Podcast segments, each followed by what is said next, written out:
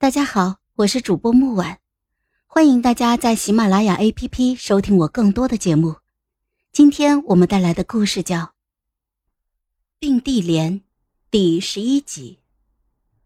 御书房内吵的是鸡犬升天的两派大臣渐渐的安静了下来。我在众人的目光中走向了皇后。我不是公主，皇后娘娘何意呀？先皇在位时，身为镇北将军的皇上，在宣莽边境遇到了一名身怀六甲的女子。皇上一时心慈，就将此女子救下，并将其腹中的婴儿视如己出，抚养至六岁。可这孩子六岁生辰那日，北莽不知道得到了什么消息，忽然派暗兵精准地烧毁了我大宣军粮草，并联合大宣军中谍探。里应外合猛攻，皇上九死一生，只是暂弃长陵山以北，整军死守，耗时一年方夺回我大宣北境疆土。公主六岁随母在外流亡一年，皇上不胜怜惜，连公主形如枯槁的母亲都被皇上接入宫中，封了一公主位。可惜。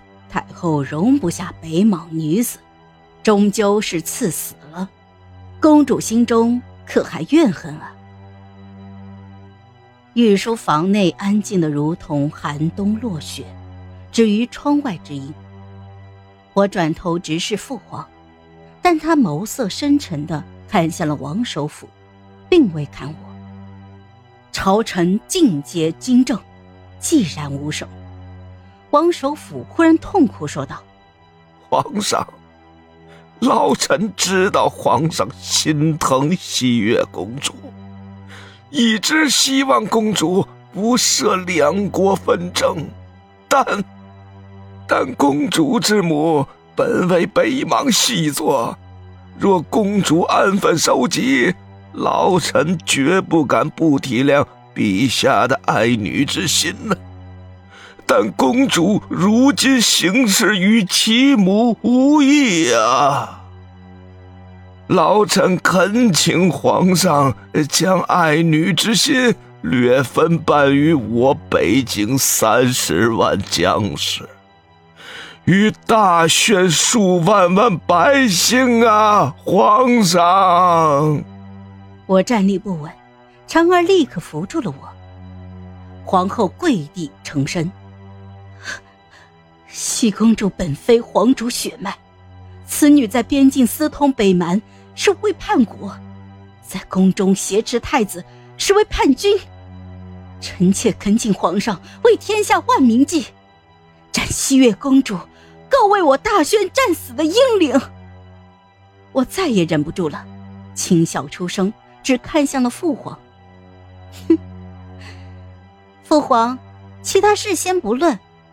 你只告诉我，我娘当真是北莽细作吗？我，当真不是你的女儿吗？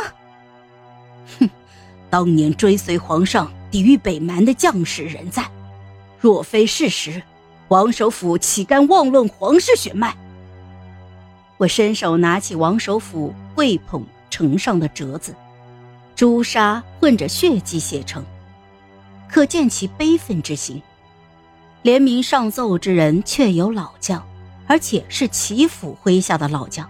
我幼年便识得抱我于膝头肩上的老将。我粗粗的翻看，我娘通敌之事，我通敌之事，的确证据确凿，人证物证俱全。父皇一直未曾开口，我便笑道：“哼，行吧，二位将证据找得这般齐全。”我说我通敌，那也没人信呢。但是，太子还在我的手中。父皇，皇上病重，我并不知道太子在何处。二位方才说要将我如何斩首？那二位可想好了？太子的暗卫在我手中，皇上昨日病迷糊了，也将他的暗卫交给我指挥了。你们若杀我，哼，我保。太子死无全尸。